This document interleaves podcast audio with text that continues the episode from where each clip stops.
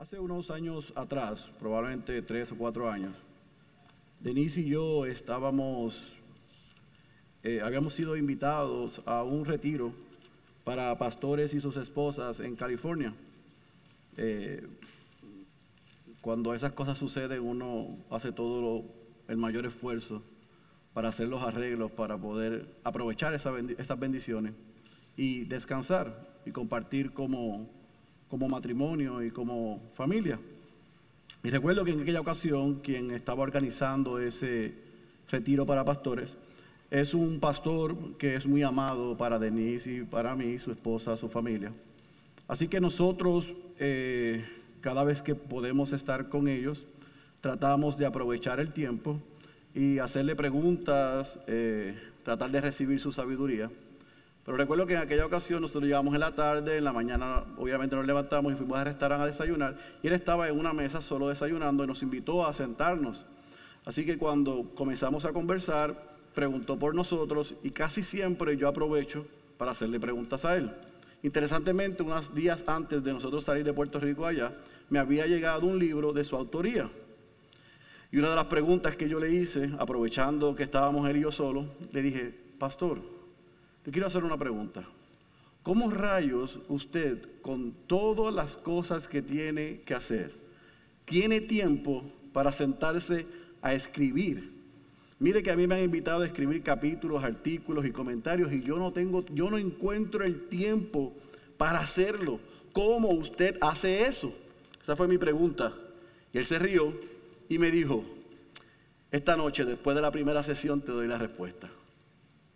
Yo miré a Denise y dije, quizás no entendió mi pregunta porque mi inglés es de 1999, probablemente no me entendió. Pero dije, bueno, está bien. Eh, me dejó intrigado el resto del día. Así que Denise y yo pasamos el día, llegamos a esa primera sesión y cuando él termina de predicar, me llama Félix y me introduce a un fulano de tal me dice, él es fulano de tal. Este hombre ha estado conmigo por los pasados 40 años. Él ha caminado conmigo, me ha escuchado predicar, me ha escuchado aconsejar, ha reído conmigo, ha llorado conmigo, ha leído mis manuscritos, me los ha corregido, ha visto cosas que en el escenario público no se ve. Y Él es el responsable de tomar todo lo que yo he escrito, todo lo que yo he dicho, y todo lo que yo he vivido y lo plasma en los libros.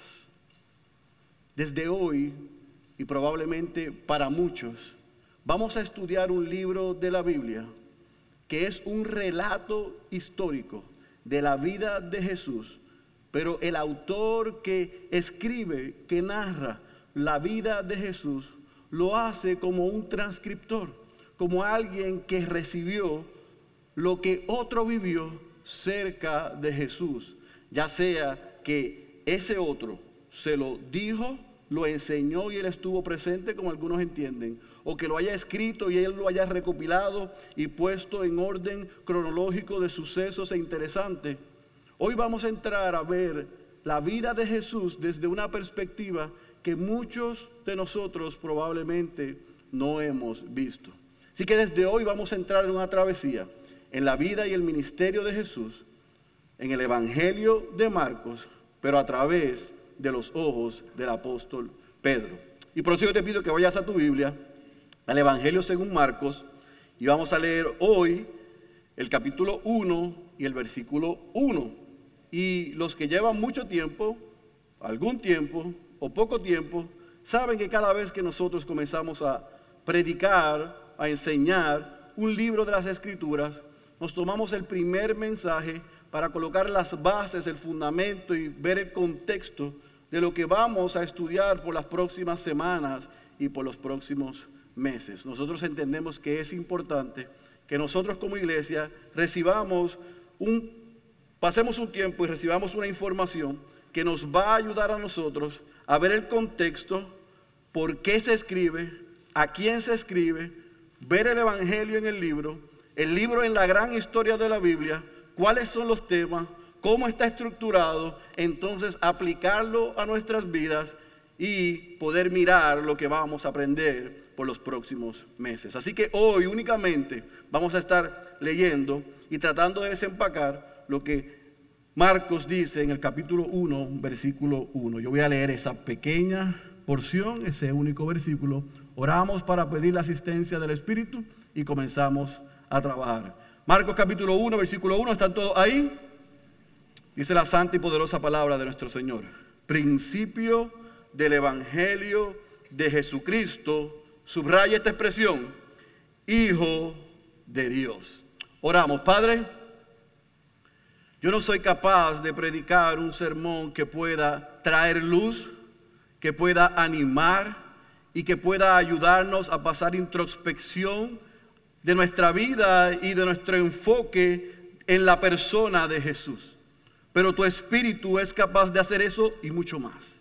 Por eso te rogamos en esta mañana que mientras yo comparto esta información, tu espíritu lo aplique a nuestras vidas que podamos ser animados por la travesía que comenzamos hoy. Pero aún como te rogamos hace un rato, que a través de la exposición y la presentación de tu evangelio, tú salves a los perdidos. Recibe gloria y honra en todo lo que hacemos por la próxima hora, en el nombre poderoso de Jesús. Amén, amén y amén. Es interesante que esa expresión que hace el autor pudiese darnos una idea de hacia dónde vamos. Pero es importante de que antes de que nosotros veamos hacia dónde vamos, podamos tener información de quién escribe esto, cuándo lo escribe, por qué lo escribe y a quién lo escribe. Nosotros los que llevamos un tiempo aquí hemos visto y los miércoles hemos estudiado con el pastor Marcos, cuando nos acercamos a la Biblia es importante saber, saber quién escribe, el contexto en el que se dan las cosas, a quién le escribe y entonces aplicarlo a nosotros. Si nosotros leemos y vamos simplemente a la aplicación, estamos cometiendo un error. Así que queremos primero saber quién escribe esto. Y hemos, hemos visto y le hemos enseñado que no necesariamente porque un libro tenga un nombre, ese nombre con el que se nombró, valga la redundancia, ese libro, es el autor. Sin embargo, este libro, el Evangelio según Marcos, el Evangelio de Marcos, el autor es Marcos, mejor conocido como Juan Marcos. Y los que estuvieron con nosotros estudiando el libro de Hechos, les es conocido este personaje porque él era primo o sobrino relativo de Bernabé. Y vimos en Hechos capítulo 11 que él estaba como uno de los compañeros del apóstol Pablo y de Bernabé en su primer viaje misionero, pero cuando llegaron a Pérez de Panfilia, el joven desertó. El hombre se bajó del barco. Las razones, hay muchas razones. Probablemente se asustó, se acobardó, era mucha presión. No sabemos la razón, pero sí Lucas nos narró que este joven, este Juan Marcos, se bajó del barco y desertó. Pero en Hechos capítulo 15, nosotros vemos que Bernabé y Pablo, antes de comenzar su segundo viaje misionero, se dividen. Cada uno toma un lugar porque hubo una discusión, una diferencia, porque Bernabé, hijo de consolación, un hombre pacificador, quiso tomar a Juan Marcos porque entendía que había madurado, que había aprendido y llevárselo con ellos en el segundo viaje misionero para ver cómo estaban las iglesias. Y Pablo dijo, no. Así que este joven que estuvo con Bernabé, que más adelante vemos en las últimas cartas de Pablo en Timoteo que dice que le trajeran a Juan Marcos porque era útil para el ministerio, también fue un discípulo, fue un hijo espiritual para el apóstol Pedro. Él estuvo también con el apóstol Pedro. Así que este joven a quien se le atribuye la autoría de este libro, de este segundo evangelio, más que un autor y más que un escritor, es, como yo les dije al principio, alguien que recopiló data. Por lo tanto, el Evangelio según Marcos es una recopilación de lo que el apóstol Pedro vivió con Jesús. Se entiende que Marcos estuvo con Pedro en Roma y que por ende él escuchó a Pedro predicar y apuntar y narrar la vida, el ministerio, la muerte y la resurrección de nuestro Señor Jesucristo.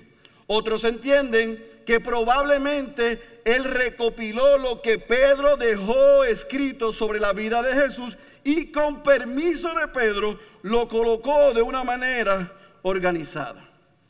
Sea que lo haya escuchado, sea que lo haya recibido por escrito, el Evangelio según Marcos o el Evangelio de Marcos, muchos historiadores y muchos eruditos le llaman el Evangelio de Pedro. Porque es Pedro, a través de Marcos, narrando lo que él sí vivió y lo que sí él vio con nuestro Señor Jesucristo. Y eso hace este Evangelio sumamente interesante. Porque el apóstol Pedro, el discípulo Pedro, quien dice lo que vivió, lo hace de una forma sumamente interesante que le voy a mencionar ya mismo. Ahora, cuando Juan Marcos escribe, deja por escrito esto, bueno, hay mucha discusión, pero es importante que usted sepa que fue entre el año 60 al año 68 después de Cristo. Porque esto es importante. Es importante porque se entiende que él escribió esto en las postrimerías de la vida de Pedro o cuando Pedro acababa de morir. Él quería dejarle a la audiencia, que era los cristianos en la iglesia en Roma, aquellos a los que Pedro le había predicado, un documento para recordarles a ellos como iglesia quién era Jesús, qué había venido a ser Jesús y lo que se esperaba de ellos como cristianos y discípulos de Jesús. Así que es importante que sepamos quién es el autor, es Marco, es un transcriptor del apóstol Pedro, le escribe a la iglesia, a los cristianos en Roma, antes o después de la muerte de Pedro. Y la idea y la razón era presentarles a un Jesús que tenía autoridad, que tenía poder, a un Jesús que narra Marcos en los ojos de Pedro en acción. Más que las enseñanzas de Jesús, como vemos en el Evangelio según Mateo, como vemos en el Evangelio según Lucas, el Evangelio de Marcos se repite más de 40 veces la expresión inmediatamente, enseguida. Él toma los sucesos de Jesús y los narra de una manera que no le permite al, lector digerir. Es Jesús, hizo esto, sanó a este, hizo aquello e inmediatamente hizo esto. Luego de eso, enseguida hizo esto. Al instante hizo lo otro. Dejando perplejo a los lectores, a la audiencia, con quién era ese hijo de Dios. Y usted va a ver por los próximos meses, de la manera en que Marcos escribe, de la manera en que Marcos narra, lo sucedido, estamos seguros que fue dirigido específicamente a la iglesia en Roma, compuesta en su mayoría por no judíos. ¿Por qué? Porque Marcos cuando narra y cuando explica lo sucedido en la vida y el ministerio de Jesús, narra y explica costumbres judías. Así que su enfoque no eran los judíos, eran los gentiles. Pero no solamente eso, en el libro de Marcos vemos muchas palabras en latín. En el libro de Marcos vemos que se mencionan miembros de la iglesia en Roma, que más adelante vamos a ver en la carta del apóstol eh, Pablo a los romanos. Pero sobre todas las cosas yo quiero que usted entienda esto. De la manera que nosotros vamos a ver esta película de Jesús, esta narrativa de Jesús, tan rápida, era porque los romanos eran así, eran gente práctica, eran gente rápida, eran gente que querían acción. Y, nuestro amigo Marcos le da lo que ellos quieren, el pace que ellos quieren. ¿Estamos claros hasta ahí? Así que tenemos esta información importante. Número dos, ¿qué tipo de género estamos leyendo? Obviamente nos dice que es un evangelio. Evangelio viene de la palabra griega evangelión, que significa buenas noticias, buenas nuevas. Es obvio que este segundo evangelio, como está colocado en el canon, es un registro de buenas noticias, de buenas nuevas del Evangelio de nuestro Señor Jesucristo. Lo interesante del libro de Marcos, escuche bien, es que por muchos años en la historia, probablemente hasta el siglo VI, fue un libro que no fue y no, fue atendido ni estudiado con el valor que merecía. Aunque Mateo, Marcos y Lucas son los que se conocen como evangelios sinópticos, que tienen muchas cosas en, común, que son resumen, se le dio más importancia y valor a Mateo y a Lucas porque tenía mucho más información y porque narraban las cosas de una manera un poco más lógica y expandida. Ahora, por muchos años se pensó y se creyó que Marcos escribió su libro después de leer y estudiar lo que Mateo y Lucas escribieron y registraron. Pero la historia ha probado que Marcos probablemente fue el primer evangelio que se escribió. Y que Mateo y Lucas, cuando escribieron sus registros, cuando escribieron las vivencias en el caso de Mateo, y en el caso de Lucas, lo que recopiló para Teófilo, usaron a Marcos como un referente. Ahora, este evangelio es un evangelio corto, tiene solamente 16 capítulos. El evangelio de Marcos es de los libros de la Biblia probablemente el más traducido. Aquellos que nos gusta el evangelismo, sabemos que si queremos ir a evangelizar a las prisiones, a algunos lugares, la forma probablemente más rápida de poder regalar algo de registro bíblico a las personas que el Evangelio de Marcos. ¿Por qué? Porque está lleno, valga la redundancia, de la vida, de la muerte, de la resurrección de Jesucristo, pero de una manera concisa, de una manera rápida, fácil de leer. Pero en aquella época muchos pensaron que como era muy corto y su, y su lenguaje no era tan depurado como el que aparecía en Mateo y al parecía en Lucas, no le dieron valor. No incluye genealogías, va directo al grano, comienza con el bautismo primera, y lo vamos a ver la semana que viene, con el que las profecías anunciaban sobre Juan, Juan apunta a Cristo, Cristo aparece en la escena a trabajar. El reino de Dios acercado y vamos allá. Aquí no hay espacio para el hijo de fulano, el hijo de fulano, el hijo de fulano. No, a los romanos no interesaba la genealogía, a los romanos les interesaba saber quién era él y que había venido hacer. No estamos diciendo que eso no sea importante, sino que simplemente por la audiencia, Marcos se refiere al ministerio de Jesús, más que en enseñanza, en acción. Si usted ve, por ejemplo, el Evangelio según Mateo, el Evangelio según Lucas, usted va a ver a Jesús, registros de Jesús enseñando abundantemente. Parábolas en Mateo y en Lucas sobre 20, en Marcos 7. ¿Es que Marcos no consideraba la enseñanza de Jesús importante? No. Es que eh, Marcos está apuntando a un Jesús que tiene autoridad sobre todas las cosas. Sobre la enfermedad, sobre la muerte, sobre los demonios, sobre la tempestad. Un Jesús que tenía autoridad y poder para perdonar pecados. Ese es el Jesús que nosotros vemos, que el apóstol Pedro nos muestra. Y Marcos registró y compartió. Así que es importante, sin importar el tiempo que usted lleve como cristiano, que nos acerquemos a estudiar este Evangelio con la actitud correcta. Mire, yo prediqué el Evangelio de según Lucas por dos años y medio. No se preocupe que no vamos a predicar Marcos por dos años y medio. Es imposible, a menos que seamos John MacArthur versículo por versículo, y no vamos a hacer eso. Pero por dos años y medio.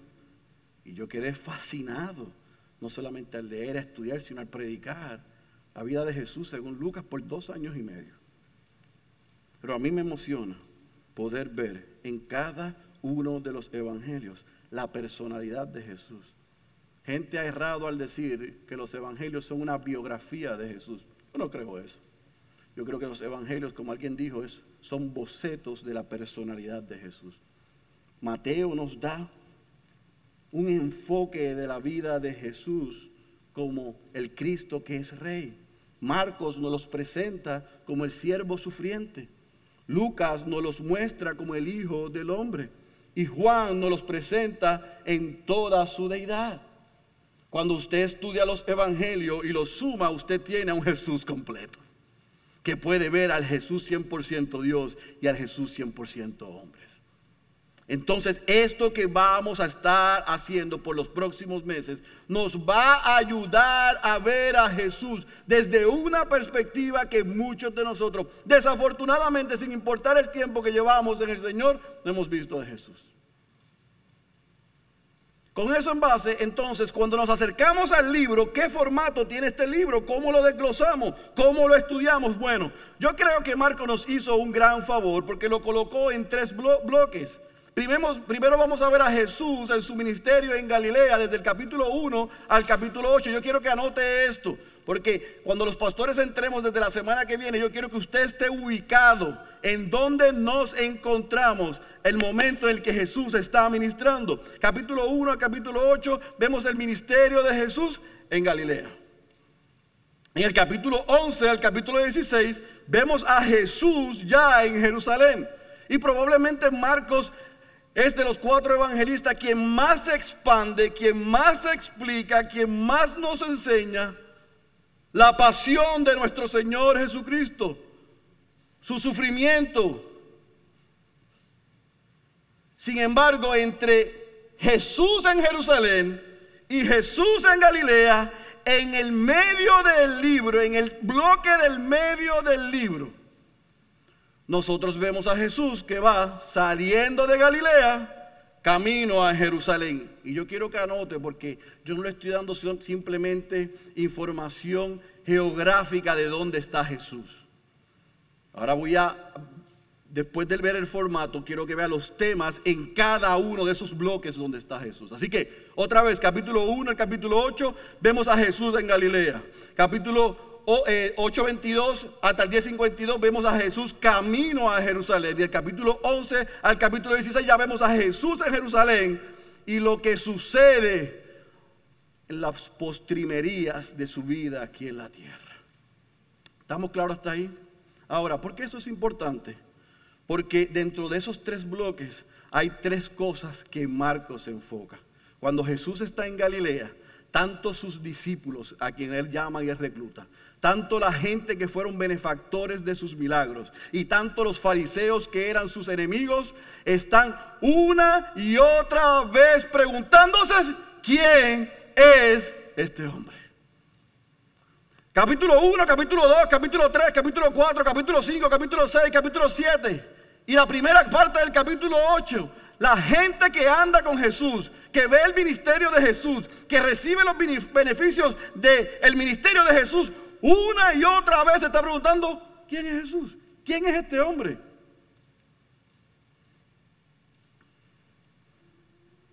Sin embargo, en el medio, cuando va el camino hacia Jerusalén, Jesús le pregunta a sus discípulos, ¿quiénes dicen los hombres que soy yo?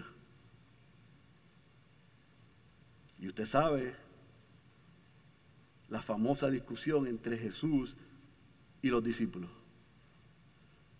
Unos dicen que tú eres Elías. Jesús le pregunta, ¿y ustedes quiénes dicen que soy yo? Ahora usted le va a hacer mucho clic porque del capítulo, capítulo 1 al capítulo 8, de acción a acción, ministrando, haciendo milagros, perdonando pecados, esa gente que dicen, unos dicen que tú eres esto y este es aquello y eres el otro, ellos mismos hasta ese momento no sabían con quién andaban. Créame que hay gente en la iglesia igualita. Andan con Jesús, pero no saben quién es Jesús.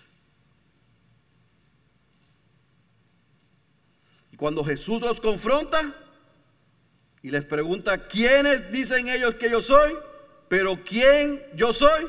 Pedro, evidentemente revelado por Dios, le dice, tú eres el Cristo, el Mesías, el Hijo del Dios, el viviente. ¡Boom! Cualquiera diría, ya, bueno, se tardaron ocho, se tardaron ocho capítulos, brother, en la narrativa, por lo menos el hombre ya lo supo. ¿Sabe cuál es el problema? Que aunque eso fue revelado por el Espíritu a Pedro, y Pedro apuntó a que ese era el Cristo, el Hijo del Dios, del viviente, desafortunadamente, aunque eso fue una revelación dada por el Espíritu a la vida de Pedro, el corazón de Pedro, el entendimiento de Pedro, y los escucharon los otros discípulos, aún hasta ahí ellos pensaron, tú eres el Mesías, el que venía, el que viene como rey, a reinar aquí, a salvarnos de Roma a reinar en el aquí y en el ahora. Ahora seremos libres. Eh, se equivocaron. Porque ese rey anunciado, ese rey señalado, no venía a, a salvarlos ni a librarlos de Roma. Sino que, capítulo 11 al capítulo 16, vemos que Jesús se presenta como un rey sufriente. Porque entre el quién es Jesús y la declaración que hace Pedro, Jesús lo lleva a un monte y se muestra como Él es. Y el Padre vuelve a decir, como dijo al principio y lo veremos ya más adelante, ese es mi Hijo amado, a Él escuchar. Él es el Rey de Reyes, el Señor de Señores. Y cuando ellos escucharon la declaración de Pedro, cuando ellos estuvieron, los que estuvieron de testigos en el monte de la transfiguración, cualquiera diría, ahora lo entendieron. Pero no lo entendieron. Y entonces ese rey se presenta, que ya lo viene anunciando, como un rey que viene a servir. Capítulo 10, versículo 45, como uno que vino a servir que vino a sufrir, que vino a dar su vida por el rescate de muchos. Y entonces nos narra los sufrimientos de ese rey. ¿Lo tiene iglesia? Tiene los tres bloques en cómo está dividido y cada tema que hay en ese bloque. Es importante que lo entendamos porque nosotros vamos a ver en el corazón de este libro que su tema principal es que Jesús es el Hijo de Dios, el Hijo del hombre, el Cristo, el Rey, el siervo sufriente que vino para dar su vida en rescate por muchos. Yo quiero que usted imagine por un momento, y espero que los pastores del Espíritu nos puedan dar sabiduría para poder expresarlo bien cómo aquellos hombres, cómo aquellos discípulos recibieron esa expresión que hizo Jesús. Usted va a ver del capítulo 8 al capítulo 10 las discusiones que ellos tienen. Jesús le dice, miren a lo que yo vengo a hacer, miren lo que le va a costar a ustedes. Y ellos todavía no lo entendían.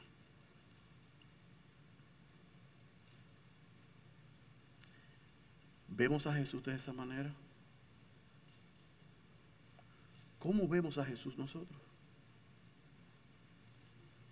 ¿Qué idea tenemos que quién es Jesús? Damos por sentado que sabemos quién es Jesús, lo que vino a hacer, el costo de lo que vino a hacer, lo que costó que usted y yo seamos salvos, la promesa que tenemos aún en medio de lo que estamos pasando por lo que Él hizo. Si usted es honesto y es honesta, usted se va a dar cuenta a través de esta travesía que muchos de nosotros tenemos una idea corta de quién es Jesús. Y yo ruego que el Espíritu nos ayude a que podamos reenfocar y ver y conocer a quién es ese rey, siervo, sufriente. Siempre cuando estudiamos un libro queremos ver el libro en la gran historia de la Biblia. ¿Dónde está el Evangelio según Marcos en el registro de la gran historia de la Biblia? Evidentemente, igual que todos los otros evangelios, nos da un registro de la llegada del Mesías esperado y prometido. Desde la semana que viene nosotros vamos a ver en el Evangelio según Marcos, donde él comienza cuando hace referencia a introducir a Jesús hacia, hacia su audiencia. que él comienza a narrar el cumplimiento de la profecía en el Antiguo Testamento. Estaba delante de los ojos de aquella multitud la promesa que Dios había hecho por años. En fin, en Marcos usted y yo vamos a ver la inauguración de un nuevo pacto a través de la vida, de la persona y de la obra de Cristo. Este libro es más que una narrativa histórica. Este libro nos muestra el antes y después para la humanidad. Este libro nos presenta aquello que por años se había anunciado, profetizado y prometido. Y ahora se nos presenta como el cumplimiento del pacto de nuestro Dios con su pueblo. Nosotros tenemos la ventaja que podemos acercarnos sabiendo de dónde venimos, dónde estamos y hacia dónde vamos.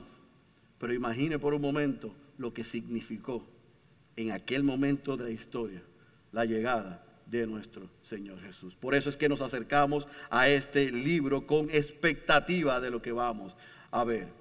El Evangelio en el libro es algo que siempre cuando estudiamos y empezamos una, serie de sermones queremos ver. Evidentemente el Evangelio es el corazón del libro de Marcos. ¿Sabe por qué? Porque Jesús es el corazón del libro.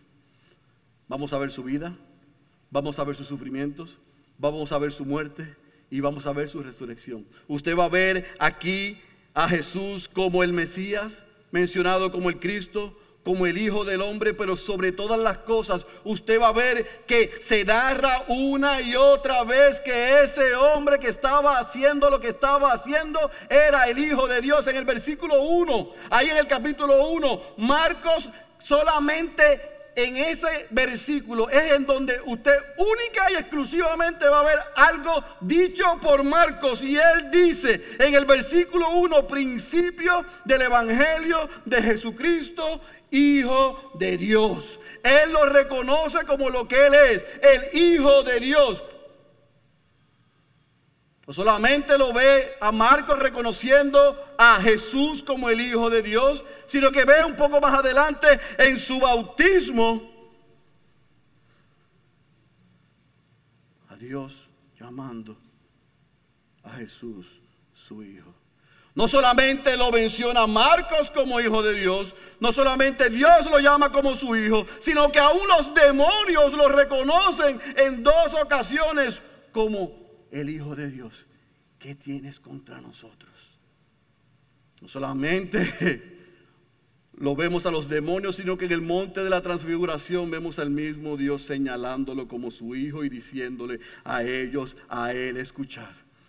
Y cierra la narrativa y la historia en el libro de Marcos, cuando un centurión romano dice, verdaderamente este hombre era el Hijo de Dios. Si todavía hay alguien sentado aquí o alguien escuchándonos que tiene dudas de quién es Jesús, yo ruego al Señor que después de estudiar estos 16 capítulos, usted no le quepa la más mínima duda que Jesús es el Hijo de Dios, el Dios encarnado. Aquí usted va a poder palpar la vida y el ministerio de Jesús. También su sufrimiento y su muerte, pero sobre todas las cosas, el costo de ser un discípulo cuando aquellos hombres estaban cuestionando, tratando de preguntarse, tratando de responder a la pregunta, ¿quién tú eres? Y Jesús le dice, ¿quién es Él? Y le dice, guarden silencio y no se lo digan a nadie. Si les dice, les va a costar todo seguirme. Todo. Tienen que tomar su cruz y seguirme. Así que la pregunta que yo quiero hacer para concluir este primer mensaje introductorio, esta zapata de lo que vamos a construir por los próximos meses, ¿sabes tú quién es Jesús? ¿Honestamente conoces a Jesús?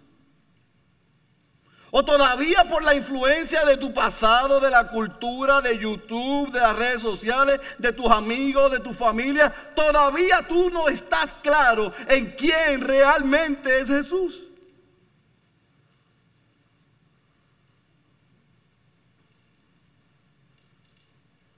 ¿Crees que es un hombre que no tiene poder divino? ¿Crees que fue un buen hombre que marcó la historia? ¿Crees que es un profeta? ¿Quién tú crees que es Jesús?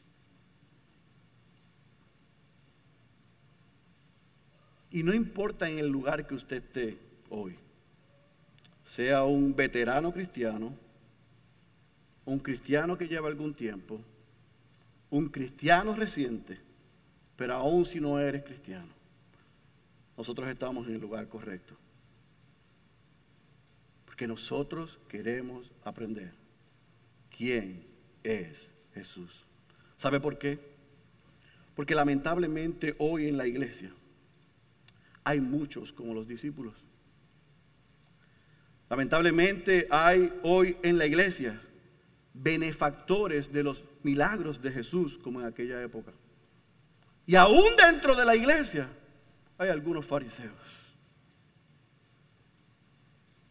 Escuchamos de Jesús, sabemos un poco de Jesús, leemos lo que ha hecho Jesús, pero no vemos a Jesús y nos cuestionamos a Jesús como el Hijo de Dios, el Cristo, el Mesías y el que tiene toda la autoridad. Desafortunadamente, habemos muchos que andamos como los discípulos, como el pueblo y aún como los fariseos. Muchos ven a Jesús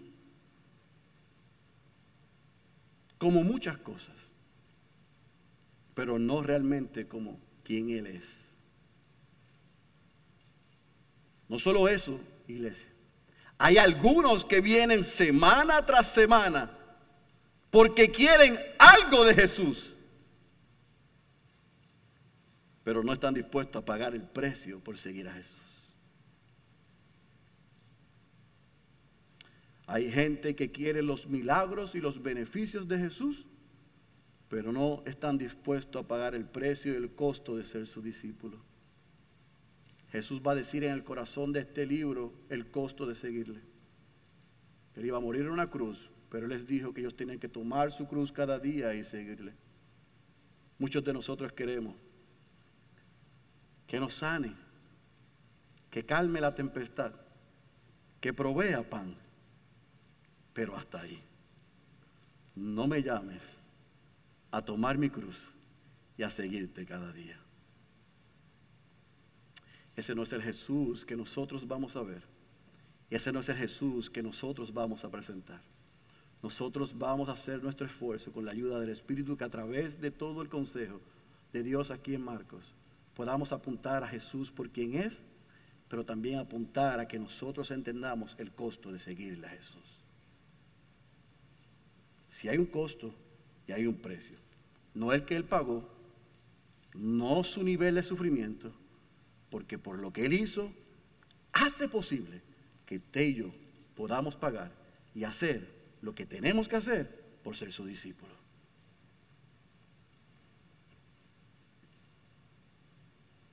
Usted va a ver una y otra vez en este evangelio que Jesús cuando hacía algo le decía a los benefactores, no se lo digan a nadie. Guarden el secreto, se conoce como el secreto mesiánico. Dejen que yo vaya a la cruz y muera. Pero a usted y a mí benefactores de una salvación tan grande, no debemos guardar secreto. Debemos anunciarle a todos quién es ese rey que conlleva ser ciudadano del reino e invitar a la gente a que se arrepientan y sean parte del reino de Dios. ¿Quién es Jesús? Es la pregunta que una y otra vez vamos a estar haciéndonos y contestando durante las próximas semanas. Pero yo quiero concluir esta primera sesión de esta serie preguntándote, ¿lo conoces? ¿Conoces a Jesús? ¿Realmente conoces a Jesús como Salvador, como Señor, como Cristo, como el Hijo del Hombre, como el Hijo de Dios? ¿Conoces a Jesús como el Rey de Reyes que vino, que vivió, que sufrió, que murió, que resucitó y que está sentado a la diestra del Padre? ¿Lo conoces?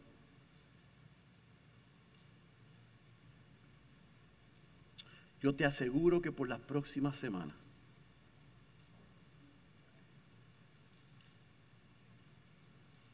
tú estarás en la punta de la silla, el corazón palpitando, emocionado al ver una y otra vez lo que Jesús está haciendo.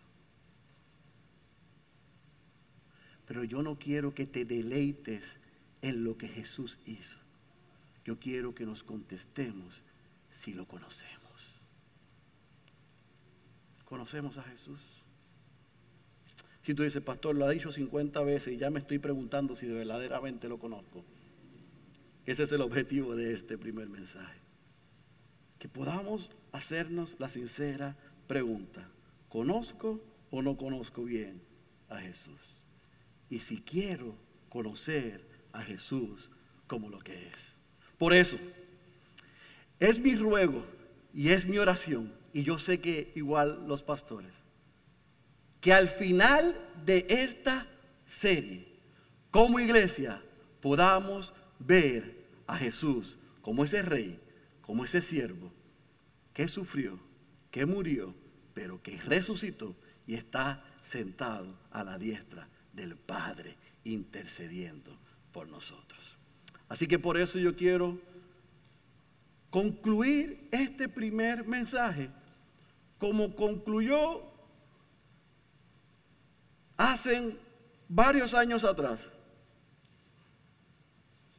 el doctor, doctor Sadrach Lodrich, un hombre de Dios en California, que en las postrimerías de su vida en una conferencia, él ya bastante anciano, de manera improvisada, quien estaba dirigiendo le dijo, doctor Lordridge, ¿pudiese venir por acá y dirigirnos en oración? Y él dijo, claro que sí. Pasó al frente, un paso despacio, tomó el micrófono, le dijo, inclinen su cabeza y cierren los ojos. Y esta es la oración que él hizo, que yo hago por nosotros hoy.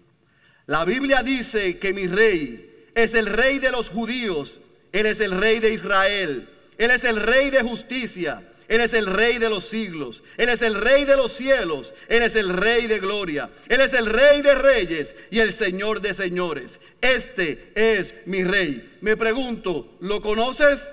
Mi rey es un rey soberano. No hay manera de medir su amor ilimitado. Él es perdurablemente fuerte. Él es totalmente sincero. Es eternamente firme. Es inmortalmente lleno de gracia. Es imperialmente poderoso. Es imparcialmente misericordioso. ¿Lo conoces? Él es el mayor fenómeno que ha cruzado el horizonte de este mundo. Él es el Hijo de Dios. Él es el Salvador de los pecadores. Él es la pieza central de la civilización. Él es incomparable. Él no tiene precedente. Es la idea más elevada de la literatura. Es la más alta personalidad en la filosofía. Él es la doctrina fundamental de la verdadera teología. Él es el único calificado para ser el Salvador todo suficiente. Me pregunto, ¿lo conoces? Él suple de fortaleza a los débiles. Está disponible para los tentados y los afligidos. Él se compadece y salva. Él fortalece y sostiene. Él guarda y él guía. Él sana a los enfermos. Él limpia a los leprosos. Él perdona a los pecadores. Él absuelve a los deudores. Él liberta a los cautivos. Él defiende a los débiles. Él bendice a los jóvenes. Él sirve a los desafortunados. Él guarda a los ancianos. Él recompensa a los diligentes. Él embellece a los humildes. ¿Lo conoces? Él es la clave del conocimiento, Él es la fuente de la sabiduría, Él es la entrada a la libertad, Él es el sendero hacia la paz, Él es el camino de justicia, Él es la autopista hacia la santidad, Él es la puerta a la gloria. ¿Lo conoces? Bueno, su vida es incomparable, su bondad es ilimitada, su misericordia es eterna, su amor nunca cambia, su palabra nos basta, su gracia es suficiente, su reino es justo, su yugo es fácil y ligera su carga. Me gustaría describírtelo, pero Él es indescriptible es incomprensible, es invencible, es irresistible. No puedes sacarlo de tu mente, no te lo puedes quitar de las manos, no puedes sobrevivir sin Él y no puedes vivir sin Él. Los fariseos no podían soportarlo, pero se dieron cuenta que no podían detenerlo. Pilatos no pudo encontrar ninguna falta en Él. Herodes no pudo matarlo, la muerte no pudo con Él y la tumba no lo pudo retener. Ese es mi rey. Ese es mi rey. ¿Lo conoces?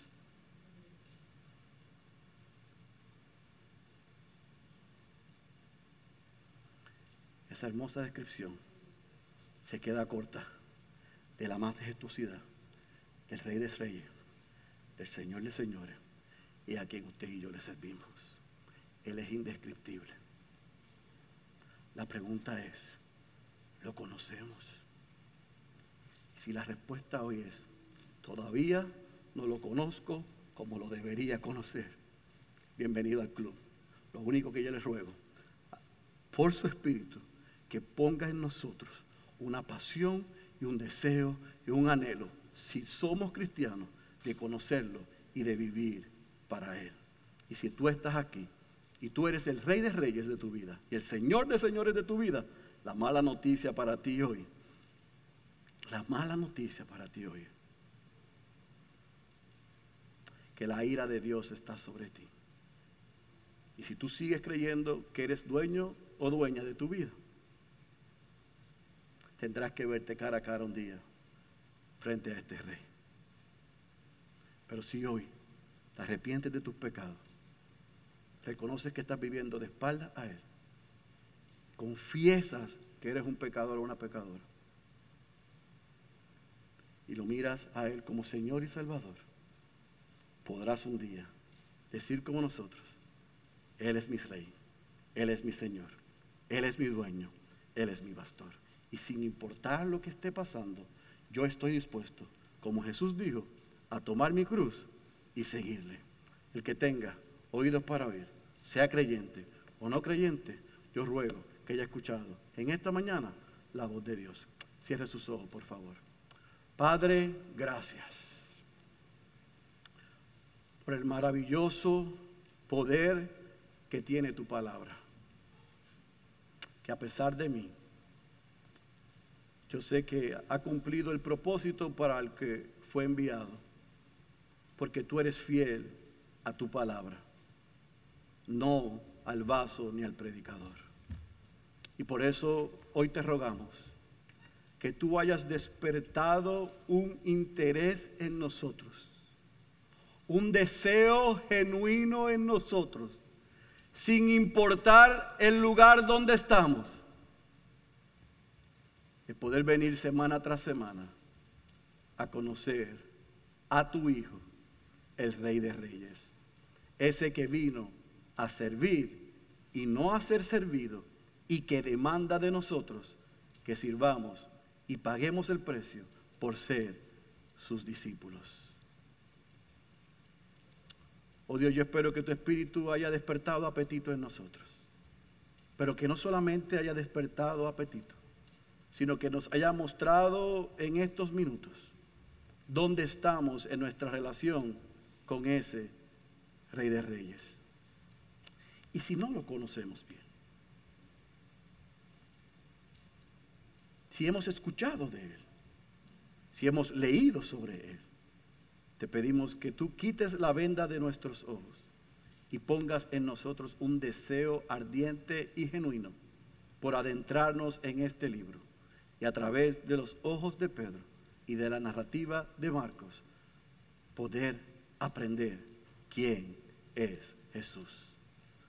Que a través de cada milagro, de cada palabra, de cada acción, de cada encuentro nosotros podamos ser ministrados, desafiados, pero que podamos madurar como cristianos y como iglesia.